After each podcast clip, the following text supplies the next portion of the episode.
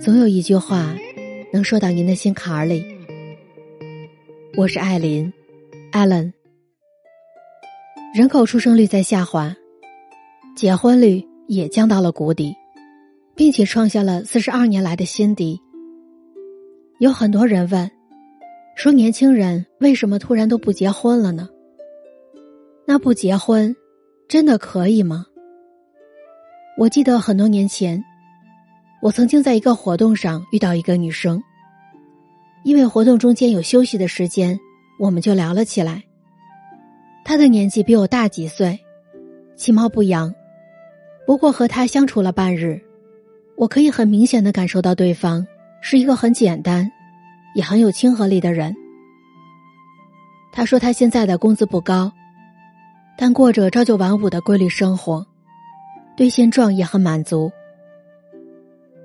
后来呢，我们就聊到感情方面，因为当时的我是单身，他也是，他就告诉我说，对他而言，结婚不是必须的，他已经做好了一辈子单身的准备。其实我发现，在现在这个时代，选择不婚的人其实很多，所以我也没有觉得这样有什么不对的。于是我很赞同的说：“结不结婚是次要的，重点是要给自己多攒一些钱，才能好好的享受生活。”他的语气一直是轻柔柔的，但说到这里的时候，他忽然变得坚定了一些，看着我说：“其实啊，对于我来说不是这样的，我现在也挣的不多，但我也很享受单身的状态。”我注视了他很久，我发现他不会化妆，整张脸和精致没有关系，衣服呢也是最简单、最朴素的款式，而且据他所说，他的工资是一个月七千左右。有可能是当时的我太过于年轻了，所以我对他所谓享受单身状态的说法，第一反应就是，他说的是真的吗？毕竟，我眼中的理想状态是，即使没有恋人，我也能够富养自己。我一定要活得有多奢侈，但也不想日子就过得紧巴巴的，委屈了自己。当时的我希望自己很独立，很强大，精致耀眼，不会让人觉得自己是被剩下的。就像我们在网上看到的那些光芒万丈。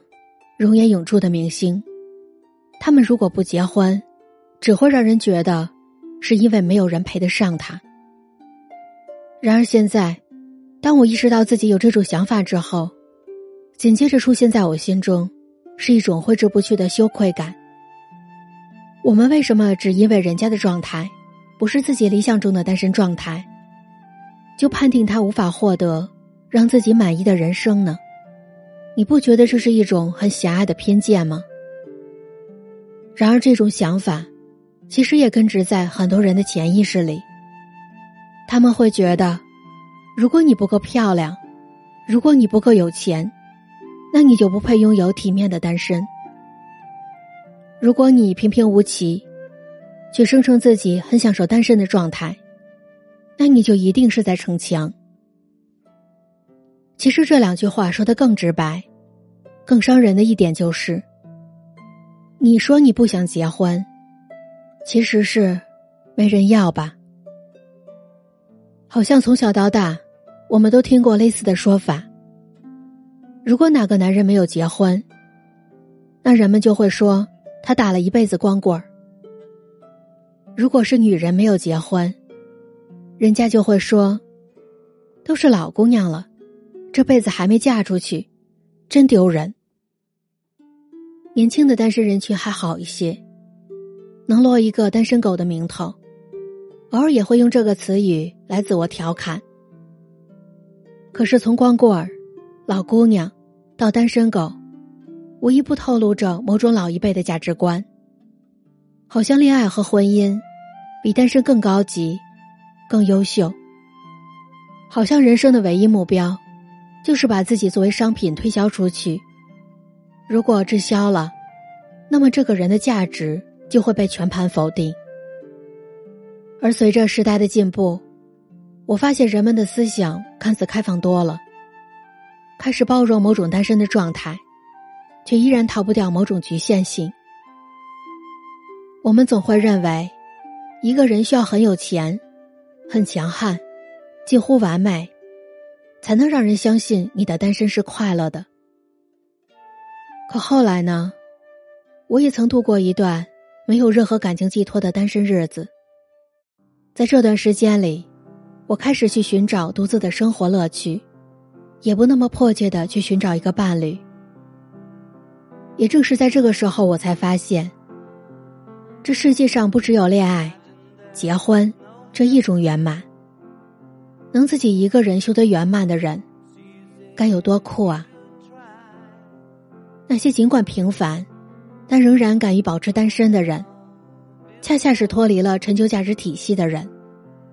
他们可以从其他地方找到自己的价值。或许爱情，不过就是他们人生的调味品。那不结婚。和没人要，到底有什么区别呢？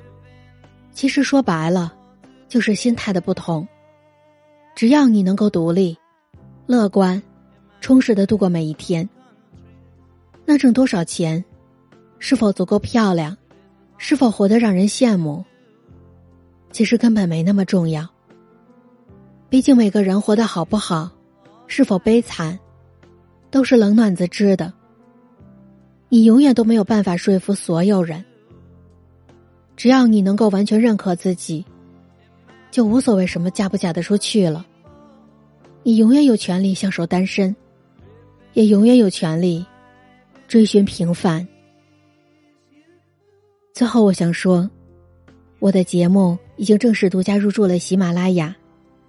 你只要在你的手机 APP 里面搜索喜马拉雅。然后再在里面搜索“艾琳七语”或者“艾琳”，你就能收听到我的节目和我之后的每日更新了。愿所有的美好与温柔都会如约而至。晚安，好梦。